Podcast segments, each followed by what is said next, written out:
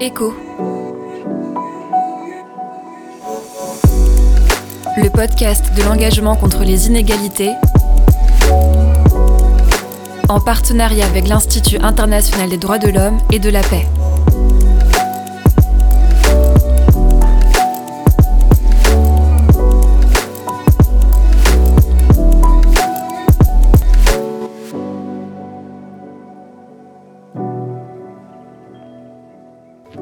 Arrive-t-il d'écouter une chanson, regarder un film ou lire un livre en décortiquant la manière dont sont perçus, décrits ou utilisés les personnages féminins? Vous arrive-t-il également de vous demander pourquoi si peu de prix littéraires, cinématographiques ou musicaux reviennent à des femmes? Le monde de la culture est un reflet de la société française et forcément les inégalités de genre s'y infiltrent. Bienvenue dans ce premier épisode de Echo, le podcast en partenariat avec l'Institut des droits de l'homme. Aujourd'hui, vous l'aurez compris, il sera question des inégalités de genre qui touchent le monde de la culture en France, une problématique dont s'emparent de nombreuses associations. C'est le cas par exemple de Act Right. Claire Lamétrie en est la chef de projet et la coordinatrice et elle nous explique pourquoi une telle association existe. Alors, euh, donc l'association Act Right est née en 2019, donc elle a été fondée par euh, Marion Delpech et Cindy Le Donc Marion qui a organisé pas mal d'événements euh, dans le secteur des musiques électroniques et Cindy qui du coup elle est fondatrice d'une agence de booking et de management d'artistes.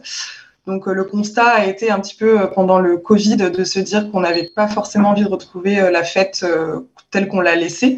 Donc notamment sur les questions, on va dire, de discrimination, de violence et harcèlement sexiste et sexuel. voilà, donc qu'est-ce qu'on peut, comment on peut utiliser aussi ce temps de réflexion qu'a été le Covid, du coup, pour mettre en place de, nouvelles, de nouvelles approches et de nouvelles manières en fait de construire la fête. Du coup, le projet Actuate, c'est pas mal de. On, résume ça un petit peu par le fait de faire une espèce de RSE, donc responsabilité sociale des entreprises, avec les clubs, les salles de spectacle, de concerts et les festivals. Donc l'idée étant de, les accompagner du coup dans, dans, l'amélioration pardon de leurs pratiques. Euh, sur la réduction des risques, sur l'éco-responsabilité, sur les questions de parité, de mixité, d'inclusion, et euh, du coup de les accompagner voilà, dans la mise en place d'outils bien concrets euh, pour, euh, pour rendre leur pratique, on va dire, un petit peu plus vertueuse euh, et s'inscrire dans une dynamique engagée. Voilà, donc on fait un peu pas mal de formations euh, sur ces sujets-là. On a développé du coup un label de qualité pour labelliser les structures euh, qui mettent en place du coup tous ces outils-là. Et euh, parmi les projets, donc on a à peu près huit projets hein, chez ActTrack, donc je vais peut-être pas tous les, tous les détailler, mais effectivement du coup on a le projet Move Your Gambet qui est qui est né lui à Grenoble du coup il y a il y a quelques années, j'ai plus la date exacte, mais voilà qui aujourd'hui a une portée assez assez nationale et qui vise à accompagner du coup des DJ et productrices en phase d'émergence donc à la fois dans un perfectionnement technique et aussi dans la gestion de leur carrière. L'idée étant, euh, bah, voilà, de, de, de fournir. Euh, il y, y, a des actions en fait chez Actuate qui vont dans le sens de, de, de, lutter contre, voilà, lutter contre les discriminations et violences. Et on a aussi à cœur du coup de développer des projets qui vont dans le sens de favoriser euh, la parité et donc de, de, donner aussi des, des, outils et des armes à euh, de jeunes femmes, euh, personnes transgenres ou non binaires, voilà ce qu'on appelle un peu les minorités de genre, euh, donner un peu le maximum d'outils pour gagner en confiance aussi et appréhender du coup le, secteur et, et sa carrière le plus sereinement possible. voilà. Et donc le constat de base a été évidemment chez Actuel de se dire que bah on, on sait que les violences sexistes et sexuelles sont, sont très présentes dans l'industrie musicale, dans la fête, mais comme partout hein, dans la société, c'est pas du tout propre à notre secteur effectivement, c'est dans celui-ci qu'on a décidé d'agir parce que bah, c'est notre, euh, notre cœur de passion. Voilà. L'intégralité euh, des projets qu'on développe euh, au sein de l'association, bon, hormis évidemment les formations où là on travaille avec les structures et tout ça, mais que ce soit le projet Move Your Gambet où on fait aussi des ateliers un peu autour du bien-être et de la santé mentale des jeunes artistes.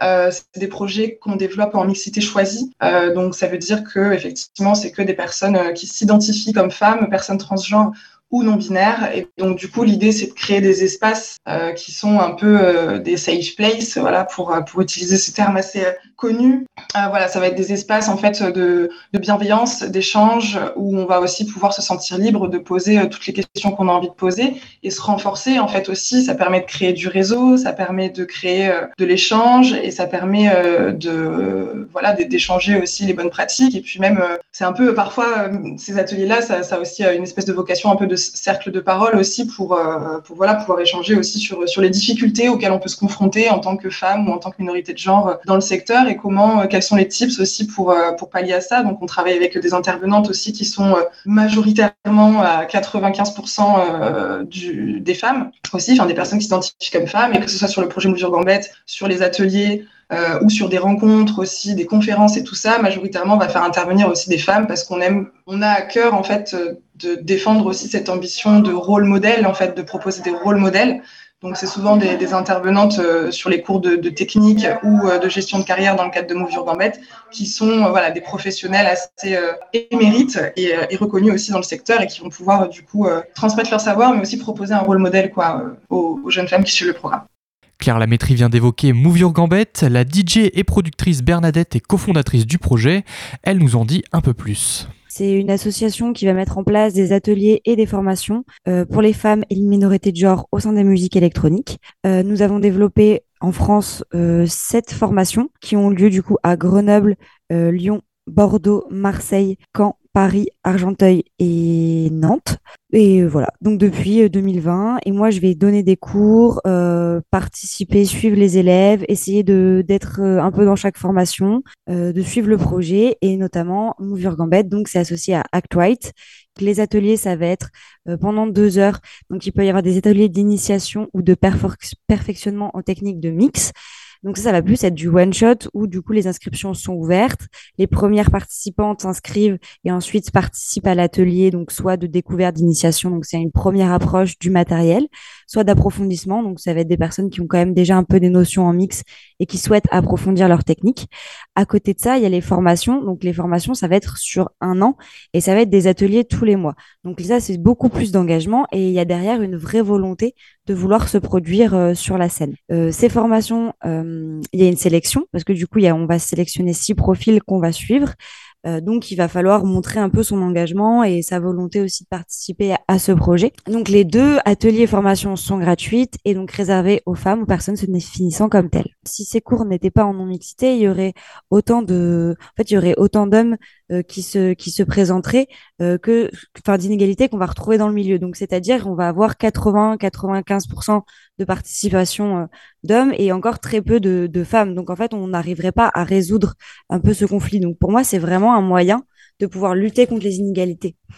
Du coup, en formant et en rendant accessible la pratique du mix, c'est là où on retrouve, ben, on lance des projets et que du coup, ensuite, dans le milieu et sur la scène, on va retrouver ben, plus de femmes parce qu'on leur permet, à travers ces ateliers et ces formations, de pouvoir euh, avoir accès au mix. Et on se rend compte que ça marche très très bien parce qu'on a beaucoup de demandes d'inscription et on voit en fait que ben, beaucoup de femmes, de personnes, sont intéressées par ça et c'est juste un manque ben, d'accessibilité et de moyens. Rendre plus inclusif et plus égalitaire le monde de la musique, c'est aussi la mission des structures comme les festivals ou les salles de concert. Stéphane Bruscolini est responsable de l'accompagnement et du développement des pratiques au cargo, salle de concert canaise, et il nous explique comment ça se passe là-bas.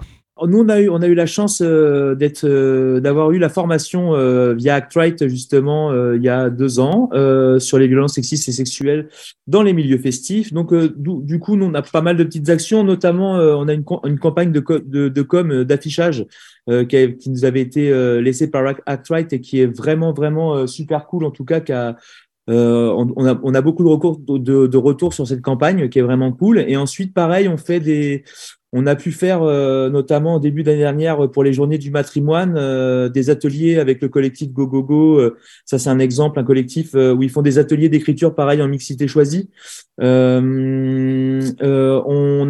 travaille aussi avec Musique en pleine pour, dès l'enseignement des pratiques, on puisse avoir justement une, réflexion sur la place de la femme dans, les musiques actuelles. Et du coup, avec l'école de musique Musique en pleine à Bourguébule, où il y a le cursus musique actuelle, on a cette année euh, euh, décidé d'accompagner, de, créer un groupe de jeunes filles, de jeunes collégiennes. Donc, c'est huit, euh, huit jeunes filles qui, qui, ont fait un groupe. Et pendant toute l'année, voire sur plusieurs années, on va les accompagner. On leur, permet de rencontrer des artistes féminines aussi qui viennent dans les studios, qui aient une représentativité aussi, parce que c'est un peu ça le, souci. C'est que nous, on constate que dans les écoles de musique, il y a autant de filles que de garçons, mais dans nos studios de répétition, ensuite, les filles, on les voit pas. quoi. au studio, on doit avoir, je crois, cette année, 17% de femmes, euh, ce qui est à peu près une, enfin, une moyenne un peu haute, hein, même par rapport à ce qui se passe dans les studios de répétition. Euh, et du coup, on essaye de, justement de mettre en place des, des, des choses comme ça pour pouvoir euh, que, pour que les jeunes aient une représentativité, qu'ils aient des échanges justement avec des, des femmes professionnelles qui, qui, utilisent nos studios, euh, utilisent nos lieux. Euh, et puis ensuite aussi, on, durant toute l'année sur la programmation, sur le travail d'accompagnement, on est vigilant justement à essayer d'arriver à une parité, en tout cas dans les artistes qu'on va programmer, qu'on va accompagner. Euh, voilà, mais c'est un travail sur le long terme. Ça se fait pas en, deux ans, on le voit bien parce que nous, ça fait quelques temps qu'on est sur ces sujets euh, et les choses, ça va mettre du temps, ça met du temps, mais euh, je pense que c'est indispensable d'être vigilant et d'y penser pour pouvoir faire évoluer les choses. Du temps, il en faut, car malheureusement, la lutte contre les inégalités rencontre des obstacles. Claire Lamétrie et Stéphane Bruscolini nous les décrivent. Les premières difficultés, euh, déjà, ça va être, en fait, en général, on se rend compte que dans les structures, bon, ben, on a une ou deux personnes euh, qui sont euh, particulièrement, on va dire, sensibilisées ou engagées sur ces sujets-là et qui vont devoir mobiliser aussi toute l'équipe pour justement avoir un espèce de, socle commun et une base commune. Donc déjà, je pense que c'est la mobilisation aussi de toute l'équipe. Voilà, on sait que dans les structures, on a du personnel permanent, des salariés, des non permanents, des prestataires aussi. La sécurité, par exemple, c'est très compliqué aussi d'engager euh, d'engager la sécurité euh, sur une journée de formation puisque c'est des prestataires extérieurs et tout ça. Donc déjà la mobilisation humaine et c'est pas toujours évident. Et puis après, voilà, dans les outils qu'on va mettre en œuvre, nous on propose, on va dire, une espèce de de, de, de, liste, enfin pas de liste, mais de, euh, enfin, voilà, de, de, base en tout cas, d'actions assez simples, plus ou moins simples à mettre en place au sein de cette structure. Et après, ça va être, euh, il y a des actions euh, qui sont beaucoup plus chronophages que d'autres, qui vont demander un petit peu plus de temps, plus de moyens humains et éventuellement aussi des moyens financiers. Faire de l'affichage au sein de cette structure, c'est assez simple comme mesure à mettre en place. Faire de la prévention sur son site internet, c'est simple à mettre en place. Enfin, ça demande pas trop de moyens. Maintenant, euh, quand il s'agit de faire un état des lieux global, de faire diffuser un questionnaire de, remontée d'informations euh, au sein de son équipe, au sein de sa structure, mettre en place un numéro euh, de, téléphone où les personnes vont pouvoir nous contacter si jamais elles ont eu un souci pendant l'événement, comment on prend en charge cette personne-là. Enfin voilà, il y a tout un protocole aussi de, sécurité ou de prise en charge aussi des personnes qui pourraient être victimes de sexisme ou de violences encore plus graves, hein, bien que ce soit déjà très grave. Mais voilà, donc c'est c'est comme l'a très justement euh, dit euh, Stéphane, c'est que euh, voilà, ça, prend du temps. on ne change pas, on déconstruit pas non plus des mentalités en, en, un jour. Et, euh, et, voilà, donc la contrainte principale, je dirais que c'est celle-ci, quoi. C'est euh, le, le, temps en fait qu'on va pouvoir aussi euh, accorder à, à cette à, ces actions-là et à ce, cette urgence-là, sachant que bah, on est tous et toutes aussi dans, dans, dans un club ou sur un festival déjà engagés sur pas mal de choses au quotidien et qu'on n'a pas forcément beaucoup beaucoup de temps. Je, je rejoins tout à fait clair. En fait, c'est la, la, la difficulté Quoique, du coup, ça va dépendre des équipes, mais c'est vrai que c'est euh, pouvoir euh, solliciter tout le monde, que tout le monde soit investi dans, dans et puis qu'on aille dans le même sens. On va parler notamment euh, des, des, du personnel extérieur, hein, des, des, intermittents, de la sécurité. voilà, c'est des gens qu'on ne voit pas toutes les semaines, tout le temps. Donc, du coup, voilà, il faut être, il faut être tout le temps vigilant, tout le temps rappeler, rappeler les règles, rappeler les, les protocoles. ça prend du temps. Puis c'est aussi, voilà, c'est vrai, c'est l'investissement des personnes aussi au sein de la structure hein, qui vont pouvoir de qui vont pouvoir transmettre un petit peu toutes ces valeurs. Euh, donc du coup, c'est euh, c'est là-dessus où on pourrait avoir des difficultés, mais euh, comme voilà, comme je disais tout à l'heure, ça, ça prend du temps et puis ça se fait petit à petit et puis on voilà, on, on essaie d'aller dans ce sens-là. Après, ça sera, nous dans, dans, notre structure, en tout cas, c'est déjà un sujet qui, enfin, on, on, en, on en parle même plus. Enfin, c'est pas, on, on, en débat même plus. C'est que c'est devenu pour nous euh, normal de, de, de, parler de ça, de transmettre les informations qu'on a eues par par Actright et, et d'aller dans ce sens-là, quoi. Au-delà de la culture et de la musique, évidemment, c'est un problème, c'est une problématique qui est sociétale et qui se joue dès l'enfance.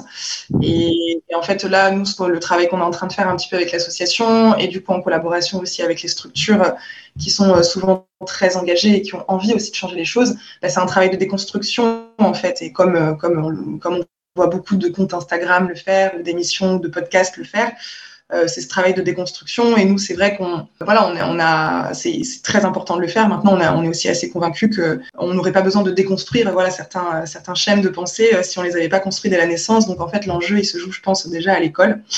Euh, voilà, et après, quelle, forme ça prend Enfin, nous, voilà, les, retours qu'on a, et puis de ce qu'on sait, de toutes les manières, euh, voilà, Cindy et Marion aussi, elles ont monté ce projet parce que bah, Marion a été victime, enfin, a été témoin et victime de, pas mal de faits euh, euh, sexistes et, problématiques et violents dans le cadre de, l'organisation d'événements.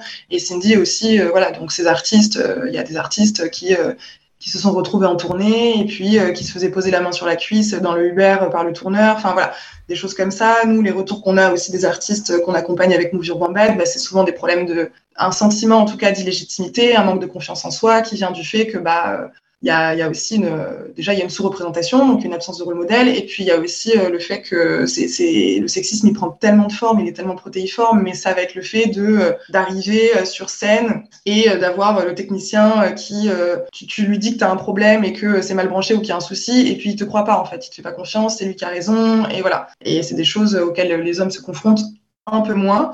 Euh, pareil, on a aussi donc euh, une artiste qui est également régisseuse du coup sur des événements et qui nous racontait que bah voilà en fait euh, à chaque fois qu'elle est en régie, on remet toujours en question son travail. On est toujours en train de lui dire mais t'es sûr que là ça, ça aurait pas dû commencer? Ou t'es sûr, t'es sûr, t'es sûr de ci, t'es sûr de ça? Ah oui, je suis sûre en fait, c'est mon travail. Et c'est toujours ce genre de petite remise en question en fait quotidiennes voilà qui sont problématiques quoi et qui en fait qui, parfois découragent aussi et qui et qui, et qui pour, pour plus, euh, plus d'une d'entre elles, euh, donne aussi parfois l'envie de complètement arrêter, quoi, et juste euh, de, de, faire autre chose. Faire autre chose, tout arrêter, voire même ne jamais oser se lancer, c'est aussi ce que regrette Bernadette, qui constate parfois une autocensure des artistes femmes. Depuis la naissance et dans la société aussi, on va nous manquer de modèles et de représentativité. donc on va pas pouvoir se sentir légitime de manière générale en ne voyant pas des personnes le faire on se sent pas capable, ou on se dit que c'est pas fait pour nous. De un.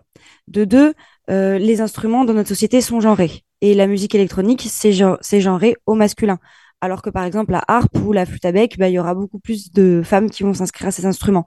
Donc, on va rentrer aussi dans un schéma et un modèle où certains instruments ou certaines choses sont, euh, sont faits pour nous et d'autres non. Ensuite, on va pas être entouré de personnes qui vont voilà, si on est, si on a plein de potes mecs qui font du mix, et eh ben ça va être plus facile pour eux de dire, vas-y viens chez moi, euh, je t'apprends, euh, vas-y viens on mix ensemble. C'est un truc qui se fait aussi un peu euh, dans notre société en groupe non genré. Et c'est pour ça aussi qu'on retrouve beaucoup de groupes masculins, beaucoup d'organisations où il y a que des mecs, parce que c'est normal de, de, se retrouver aussi entre soi. Et du coup, ce qu'on va faire avec Movie Gambette, bah, c'est un peu ça. Euh, pour pouvoir du coup euh, faire changer la donne. J'ai déjà fait aussi des ateliers où euh, il y avait des hommes, des femmes, enfin il n'y avait pas forcément de non-mixité choisie. Et on va voir que les, les, garçons vont prendre la parole, vont prendre la place et vont oser vraiment faire. Quand tu dis bah, quelle est la première, enfin allez, allez-y, on va faire une transition, qui veut se lancer? Bah, Les femmes vont avoir beaucoup plus de mal à dire, surtout si à la présence d'hommes à côté, se dire vas-y, moi j'y vais. Alors que les garçons, beaucoup moins. On ressent énormément moins de, de censure et de je me sens pas capable et de je sais pas trop. Il y a vraiment une prise de conscience et de il y a pas de souci, allez, vas-y, moi je le fais, je le tente, euh, je m'en fous au final si ça marche, si ça marche pas. Et je pense aussi que je veux pas du tout, euh, enfin, je veux pas du tout mettre de côté le fait que oui, il y a quand même euh, des personnes aussi qui vont, qui vont prendre de la place et faire des discriminations et que, et qu'il y, existe de ça aussi également. Bernadette nous fait d'ailleurs part des difficultés qu'elle a pu rencontrer en tant qu'artiste et en tant que fondatrice du projet Move Your Gambette les gens qui ne comprennent pas forcément pourquoi euh, Move Gambette c'est en non-mixité choisie. Quel est l'intérêt de mettre en place euh, ces formations et ces ateliers? Euh, Après, il va y avoir aussi la question de des, des line-up paritaires, ce qui fait qu'il y a des quotas et que bah, moi, je suis rentrée euh, dans la musique électronique à un moment donné où les femmes étaient cette question-là était très actuelle et donc les profils féminins d'artistes ont été mis en avant, où j'ai eu beaucoup de demandes qui sont rentrées par rapport à ça.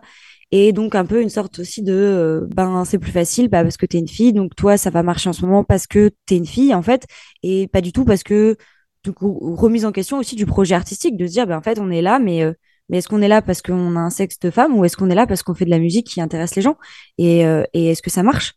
Donc c'est pas été, c'est pas forcément évident. Puis aussi, par exemple, à chaque interview, c'est sur ça que je vais être questionnée, et c'est normal. Et aussi parce que j'en ai fait un engagement très personnel. Donc, par exemple, pour lutter à ça, c'est pour ça que je pense que je me suis autant engagée dans la cause pour faire changer les choses, mais de manière différente de juste des quotas. Et de se dire, ben, si on veut qu'il y ait plus de profils féminins sur scène, et ben, au lieu de, booker tout le temps les mêmes personnes, on va essayer de développer d'autres profils pour contrer ça. Et ensuite, euh, aussi de me rendre compte que ben non, si j'en suis là, c'est aussi parce que j'ai fait un énorme travail et que oui, il y a un moment donné où j'ai eu plus d'offres et de propositions, mais il faut savoir que comme moi je suis sur scène, ben, je peux pas me permettre une erreur. Je peux beaucoup moins me permettre de choses qu'un homme parce que la moindre faute, déjà, je vais être énormément regardée par rapport aux promoteurs qui vont s'intéresser à mon profil. Donc, je peux pas monter sur scène et faire d'erreurs. Il faut que tout soit nickel tout le temps dans la com. Et puis même de manière générale, pour en arriver là, j'ai dû passer des barrières qui, certes, ont été sont peut-être moins présentes par la suite pour développer le projet, mais au début, pour pouvoir se dire je suis capable pour savoir vers qui me tourner, pour savoir comment me former, bah, c'est là où étaient les, les, plus grosses barrières, on va dire.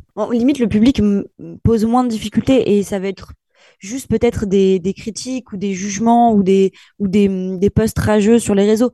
Mais ça, c'est pas forcément eux qui vont mettre, enfin, qui vont faire changer les, vraiment faire changer la donne parce que oui bon bah peut-être on va le voilà le public va donner son avis et ça peut faire mal à l'ego ou ça peut être ou ça peut être euh, difficile à l'entendre mais c'est vraiment en tout cas les promoteurs qui eux vont faire la donne parce que c'est eux qui vont te programmer en tant qu'artiste et qui vont te faire jouer à tel endroit ou tel endroit ou tel endroit et je le remarque d'autant plus où tu peux avoir un public qui vont surkiffer ce que tu fais ou pas trop aimer au final c'est le programmateur et c'est les gens qui sont dans le milieu des musiques électroniques qui peuvent influencer une carrière ou non.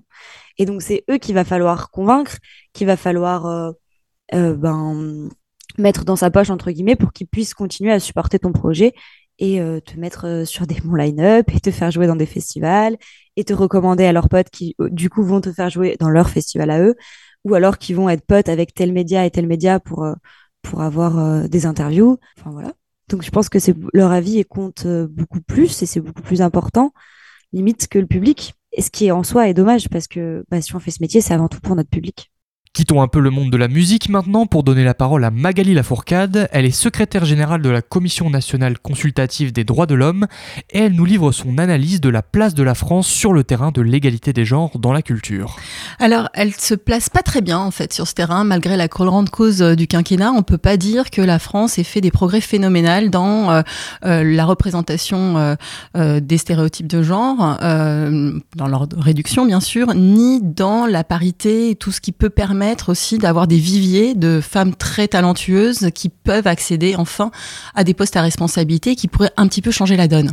Alors il y a quelques quelques hum, dispositifs qui sont tout à fait euh, intéressants. Je voudrais euh, mentionner par exemple les 15% du CNC, du Centre national de cinéma, qui donne euh, un bonus de subvention en fait aux œuvres qui sont travaillées avec une parité dans les équipes pour avoir plus de femmes dans des rôles qui sont un peu moins subalternes et qui permettent donc d'avoir une création qui est plus ouverte puisque finalement le problème de pas avoir de femmes c'est pas juste qu'elles n'ont pas accès à ces postes-là c'est que derrière la production qui en ressort est culturellement un peu plus pauvre, puisqu'on ouvre beaucoup moins le regard, on n'est que sur un regard masculin. Alors le ministère de la Culture est extrêmement engagé sur ces questions, euh, je pense qu'il y a une vraie sincérité euh, autour de cela, simplement pour pouvoir euh, gagner la bataille des idées, il faut beaucoup plus de dispositifs incitatifs, il faut expliquer aussi pourquoi il est important que les femmes puissent être très présentes dans la direction et pas seulement dans les postes sur donc dans la direction euh, des œuvres culturelles et qu'elles puissent aussi avoir accès au même, euh, niveau au financement pour pouvoir construire des œuvres euh, qui auront les mêmes potentialités en termes de, succès, de rencontre du public. Pour Magali Lafourcade, l'un des plus gros problèmes, c'est aussi la façon dont sont représentées les femmes dans les œuvres culturelles on a euh, les femmes qui sont assignées à des rôles qui sont très sexualisés ou de nunuches vulnérables euh, ou de mamans aimantes, mais on a quand même très peu de palettes de possibilités dans les œuvres culturelles qui nous, qui nous entourent il y a maintenant des outils pour pouvoir arriver à mieux cerner euh, ce, rôle de faire valoir des femmes ou ce rôle de, victime et donc de, qui véhicule une culture du viol, il faut le dire euh, très clairement. Euh, il y a un test qui s'appelle le test de Bechdel, hein, qui est de Bechdel-Wallace, qui est extrêmement intéressant, qui vise à montrer, à chercher dans les œuvres que vous regardez, ça marche sur le petit écran, sur les séries télé, donc on consomme tous énormément, ou sur le grand écran. Vous regardez s'il y a deux femmes qui ont des noms déjà. Est-ce qu'elles sont nommées? Ensuite, vous regardez si elles parlent entre elles. et si elles parlent entre elles d'autre chose que d'un homme, un père, un mari, un amant, euh, euh, un, meurtrier, si elles parlent d'autre chose que d'un homme. En gros, est-ce qu'elles font avancer euh, l'histoire, hein, le, drama? Est-ce que elles sont autre chose que des faire-valoir? Parce que dans le problème du genre, de la, donc de ces rôles assignés, c'est pas seulement que ça réduit notre notre projection dans des rôles modèles, dans, nos, dans des possibilités euh, de, de, choix de vie, c'est aussi que ça crée une hiérarchisation. Il y a un genre qui est plus dominé que l'autre. Et ça, c'est insupportable dans, euh, dans une vision d'égalité de la société. Il faut que chacun puisse être émancipé dans la vie qu'il a choisie. Et quand on ne voit jamais de femmes qui incarnent, par exemple, des grandes scientifiques à la télé euh, ou des femmes de pouvoir, ça renvoie euh, dans l'idée des enfants que finalement les femmes doivent rester à, la à leur place, c'est-à-dire tout en bas de l'échelle. Euh, je pense que déjà le test de Bechdel, quand, euh, quand, on commence à le regarder, euh, on voit plus que ça après quand on regarde une œuvre. Et puis aussi, il faut aussi, enfin, faut aussi réaliser que ce qu'on ne note pas assez, c'est que ça enferme aussi les hommes dans des stéréotypes, dans des, dans des l'idée qu'on attend d'eux culturellement qu'ils soient toujours robustes, solides, qu'ils aient une masculinité qui s'exprime que à travers un éventail extrêmement réduit et avec très peu d'émotions, euh, on, on, pourrait avoir de très beaux rôles d'hommes euh, qui auraient euh, une fragilité, qui pourraient tout à fait s'épancher dessus sans que ça retire quoi que ce soit à leur capacité de séduction. Donc je crois qu'on a tous à gagner, femmes et hommes, filles et garçons, à sortir de ces, de ces stéréotypes et à découvrir d'autres choses. Et je crois que la créativité qui pourrait en ressortir serait magnifique. On appelle aujourd'hui le male gaze donc cette espèce de regard masculin qui fait que les femmes sont toujours filmées de la même manière, elles sont détaillées par le corps. Euh, on, voit que si on avait plus de réalisatrices femmes, on aurait peut-être un peu plus de female gaze et du coup on aurait euh, aussi des images euh, qui seraient très différentes et qui pourraient nourrir des imaginaires complètement plus ouverts. Je pense que le cinéma français est tout à fait dans la même veine que le cinéma international là-dessus. On, voit bien qu'en France, l'Académie des, Césars a euh, récompense essentiellement des costumières, euh, euh, des monteuses, mais rarement des réalisatrices, rarement des, des, des, des, postes qui sont un peu plus visibles en termes d'impact sur les œuvres. Donc on n'a pas du tout un, cinéma français qui serait féministe. on est très très loin de là. Les financements vont à des œuvres qui sont construites par des hommes pour des hommes avec un male gaze et avec vraiment cette cet ancrage dans euh, les stéréotypes de genre. Euh, on est très très loin d'une réflexion avancée. Donc euh, il y a eu un certain nombre de scandales. On peut espérer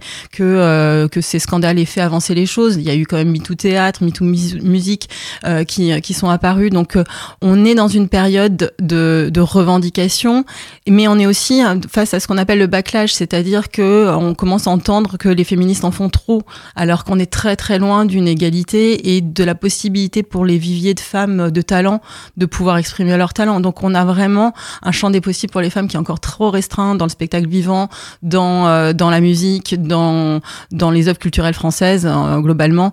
Et euh, il y a énormément encore à faire.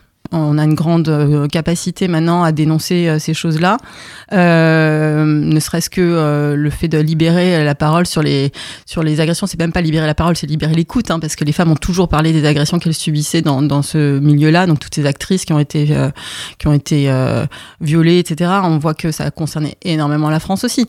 donc on n'est pas du tout une île au milieu de tout ça. Et donc ça c'est positif, on en parle. Par contre, je trouve qu'on est maintenant cinq ans après MeToo, qui est quand même né du monde culturel on en parle avec euh, cette idée que les féministes en feraient trop.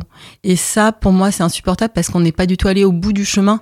Il reste encore tellement de dispositifs à faire. Donc, ce qui est positif, c'est par exemple euh, les associations comme 50-50 ou, euh, ou le, CNC qui donne un bonus de subvention. C'est très bien. C'est des, incitations de politique publique qui sont très positives. Le fait que les femmes se, mobilisent en collectif, hein, qu'elles qu'elles découvrent la sororité, qu'elles sortent de la rivalité que beaucoup d'hommes ont essayé d'instrumentaliser. Tout ça, c'est positif. Mais je crois qu'on est dans un, un moment de nouvelle régression autour de cette idée que ça va, en fait, ce terme-là de bon, les femmes, ça va, euh, c'est pas si grave, ou de, de les propos qui visent à minimiser la culture du viol qui est véhiculée par les images. Ça aussi, je trouve ça totalement inadapté. Et si les institutions peuvent tenter de régler ces problèmes, le public peut et doit même avoir son rôle à jouer. Alors, je crois que toutes les approches qui visent euh, déjà à, dire, mais écoutez, moi, j'irai pas voir cette œuvre-là parce que euh, ça, ça me gêne. Euh, je trouve que c'est déjà un bon signal.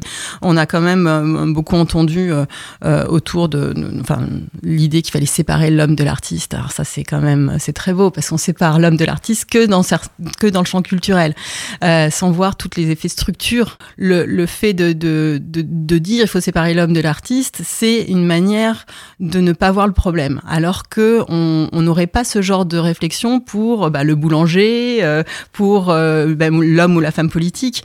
Donc euh, on, voit qu'il y a autour de la liberté de création une sorte de licéité des comportements inadaptés. Alors qu'en fait, c'est vraiment prendre le problème à l'envers. Il faut se dire que c'est parce que justement la création doit être la plus ouverte possible qu'il faut permettre à des talents qui ont des regards différents, euh, qui sont socialisés différemment, de pouvoir exprimer leurs talents plutôt que de s'enfermer dans du male gaze, dans des stéréotypes, etc. Donc euh, ce monde culturel euh, gagne en fait à avoir une réflexion profonde sur ce qu'il accepte comme comportement ou pas et ce qu'il rejette. En mai 2022, Magali Lafourcade a signé une tribune dans Le Monde pour appeler à la mise en place d'un musée des conquêtes féministes. Elle nous explique ce que cela apporterait. Alors, euh, ça apporterait des choses extraordinaires déjà. En fait, donc j'ai signé cette, euh, écrit cette tribune parce que je, je qu'il fallait un lieu institutionnel pour cranter en fait, euh, mettre dans le paysage politique, historique, scientifique les conquêtes des droits, puisque c'était un moment où on entendait parler du revirement de, de jurisprudence de la Cour suprême américaine sur l'avortement. Et, et c'est un très mauvais signal dans le monde des démocraties de cette régression qui existe aussi en Pologne, etc. Donc c'était dans ce cadre-là, je me suis dit qu'il fallait qu'il y ait un lieu qui remette l'histoire des femmes dans l'histoire universelle des conquêtes des droits. Car quand on parle des femmes, on est toujours un peu dans un mode dégradé, comme si c'était moins important que l'histoire de l'humanité, alors qu'en fait, leurs combats sont des combats de l'humanité. Et donc, ce musée qui euh, va voir le jour à Angers, dans la cité, euh, dans la bibliothèque universitaire euh, d'Angers, aura cette vocation de parler d'un point de vue scientifique, institutionnel. L'idée, c'est aussi d'être labellisé Musée de France, donc avec vraiment un portail culturel extrêmement rigoureux et robuste. Donc d'avoir donc des œuvres qu'on peut montrer sur l'histoire des féminismes au pluriel, puisque c'est un courant de pensée extrêmement vaste, et de montrer les traces du passé, parce qu'il y a aussi une originalité de l'agir féministe. Et je pense que les jeunes générations euh, euh, auraient euh, beaucoup de, de, plaisir à découvrir, filles et garçons bien sûr, comment les féministes, avec toutes les difficultés qu'elles ont pu avoir liées au fait qu'elles étaient assignées à la maison, assignées aux soins des enfants, etc., elles ont pu quand même porter des conquêtes féministes et leur agir féministe est souvent très original parce qu'il a fallu trouver des voies et moyens pour pouvoir porter les droits. Et donc je pense que ce lieu, il y a, il y a 3000 musées en France, 1200 musées euh, labellisés musées de France, il n'y en a aucun euh, sur l'histoire euh, des femmes. Il y a le musée Marie Curie qui en fait pas le musée Marie Curie, c'est Pierre et Marie Curie. quand vous amenez vos enfants dans un musée de, la préhistoire, on voit des hommes qui donc des hominidés, l'histoire des hominidés, il n'y a pas une femme qui est représentée euh, en pied. Euh, donc, qu'est-ce qu'on donne à voir quand on parle de l'évolution aux petits garçons et aux petites filles? On leur montre que l'humanité, c'est le genre masculin. Et le genre masculin n'est pas un genre neutre le genre masculin. Enfin, il faut penser l'humanité de manière avec deux genres et avec aussi des gens qui ne se genrent pas aussi. C'est aussi possible. Et tout ça, euh, il faut le donner à voir dans un lieu scientifique, institutionnel, extrêmement rigoureux. L'idée, c'est d'avoir la première exposition euh, temporaire en 2024, puis euh, donc une exposition temporaire tous les ans et d'avoir le musée en dur en 2026-2027 avec à chaque fois une exposition temporaire. On ferait aussi une série de podcasts, de conférences pour donner des contrepoints actuelle euh, pour voir où en sont les droits des, femmes euh, aussi aujourd'hui, ici et maintenant. Et d'ailleurs, si vous voulez en savoir plus sur ce projet, n'hésitez pas à vous rendre sur le site de l'Association pour un musée des féminismes, afemuse.fr.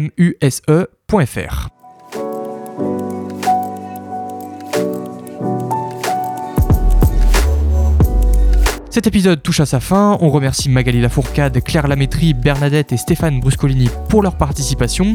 On se retrouve très prochainement pour un nouvel épisode où il sera question d'inégalité d'accès aux études au sein du territoire normand.